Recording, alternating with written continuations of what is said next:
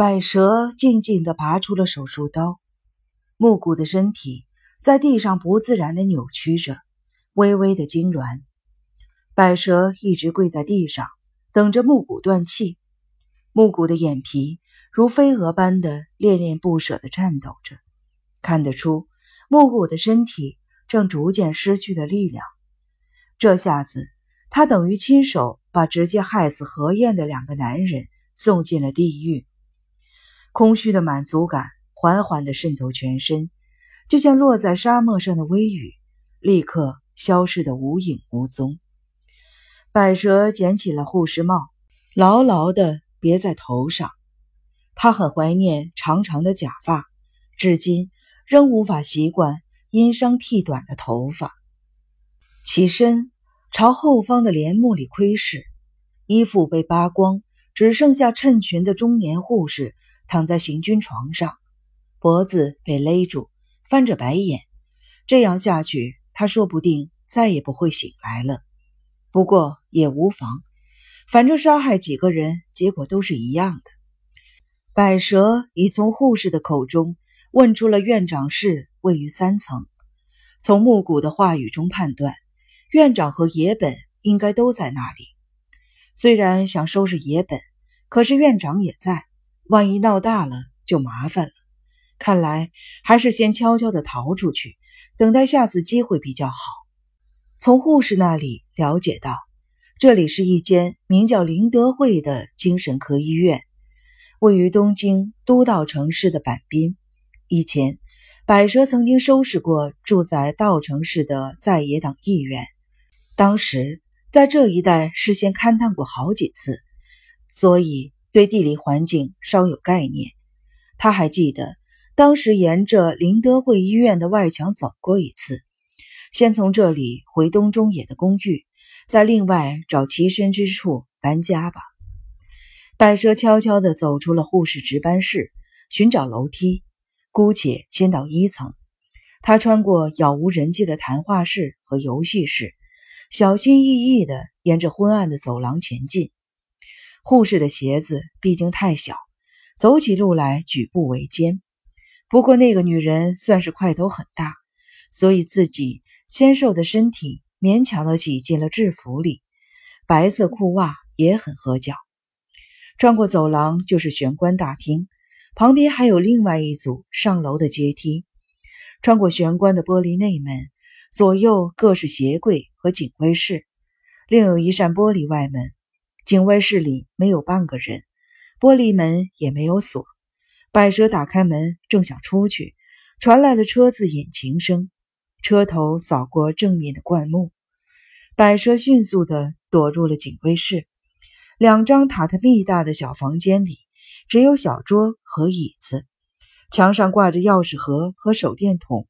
以及警棍、绳索等，隔着玻璃偷偷的一看，车子正溅起沙粒滑过来，刹车声响，引擎关掉，车灯熄灭。百蛇用力的握紧了右手的手术刀，他刚才想起来，木谷说过要等宫内来。车门关闭的声音只响起一次，跑上门廊的脚步声也只有一个人。很好，百蛇悄悄的窥看。推开大门进来的果然是宫内。宫内穿着一身黑，右手握着车钥匙，左手拿着纸袋，往警卫室门口一站。宫内惊愕的在换鞋柜前止步，在背光的情况下，宫内看不见百蛇的脸。一看见只是个护士，宫内的身体放松了。野本专务在哪里？另一栋吗？还是院长室？在哪一边？在院长室，百蛇伪装女人的声音回答宫内。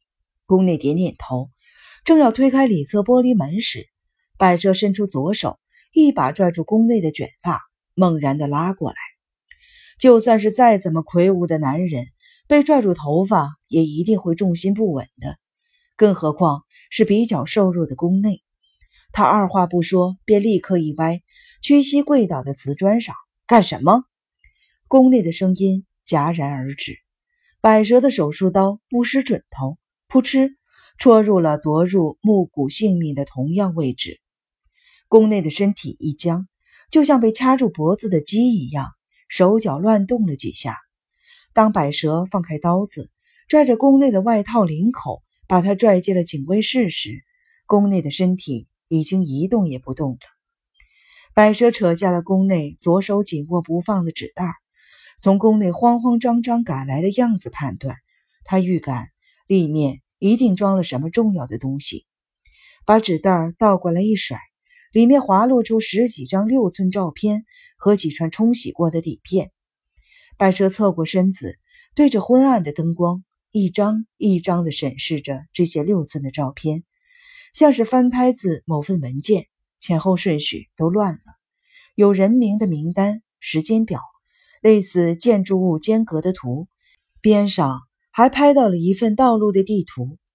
不知翻到第几张时，出现一张看似封面的特写，百折凑近以便明标题。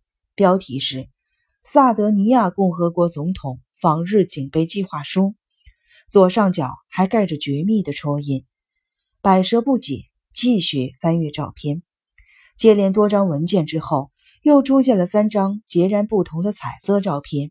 画面上是一对亲密的男女，正从看似宾馆的建筑物里走出。这好像是间隔数秒的三连拍，大概是用远景的镜头在夜间偷拍的。粒子很粗糙，但还能辨别出长相。男的已经不年轻了，年约四五十岁，拜舍没有见过。而女人大概三十几岁，应该可以归类为美女吧。百蛇好像在哪里见过他，但无法确定。百蛇迅速地把照片放回纸袋。野本那伙人三番两次想从自己口中问出的，肯定就是这些照片。宫内今晚大概是从某处弄来，准备交给野本吧。虽然他不明白这些照片有何含义。但对那伙人来说，显然极为重要。这下子拿到好东西了，应该能够派上用场。总之，现在得先逃出这里。百车拿起宫内右手握着的车钥匙，关掉警卫室的灯，走了出去。尽管没有驾照，但他还是会开车的。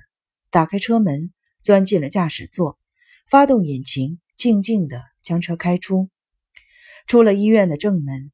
上了鹤川街道，往东京走。百蛇小心翼翼地开着，他不能让警车盯上，或者是拦下临检。光是护士深夜驾驶黑色私家轿车的模样，就已经够惹人注意的了。不过，那些照片对风明星夜来说究竟有何价值？那些照片中到底藏着什么，让他们非得气急败坏地找出来不可？某国总统的访日警备计划书和风明星业这种包里集团，两者怎么想也扯不上关系，亦或是他们背后的靠山在找？何燕曾经说过，风明星业背后好像有什么右派团体撑腰，在警界也很吃得开。当时自己只是随便听听，现在想想，其中似乎有某种重要的关联，还有。在宾馆门前被偷拍的那对男女是什么人？肯定不是夫妻。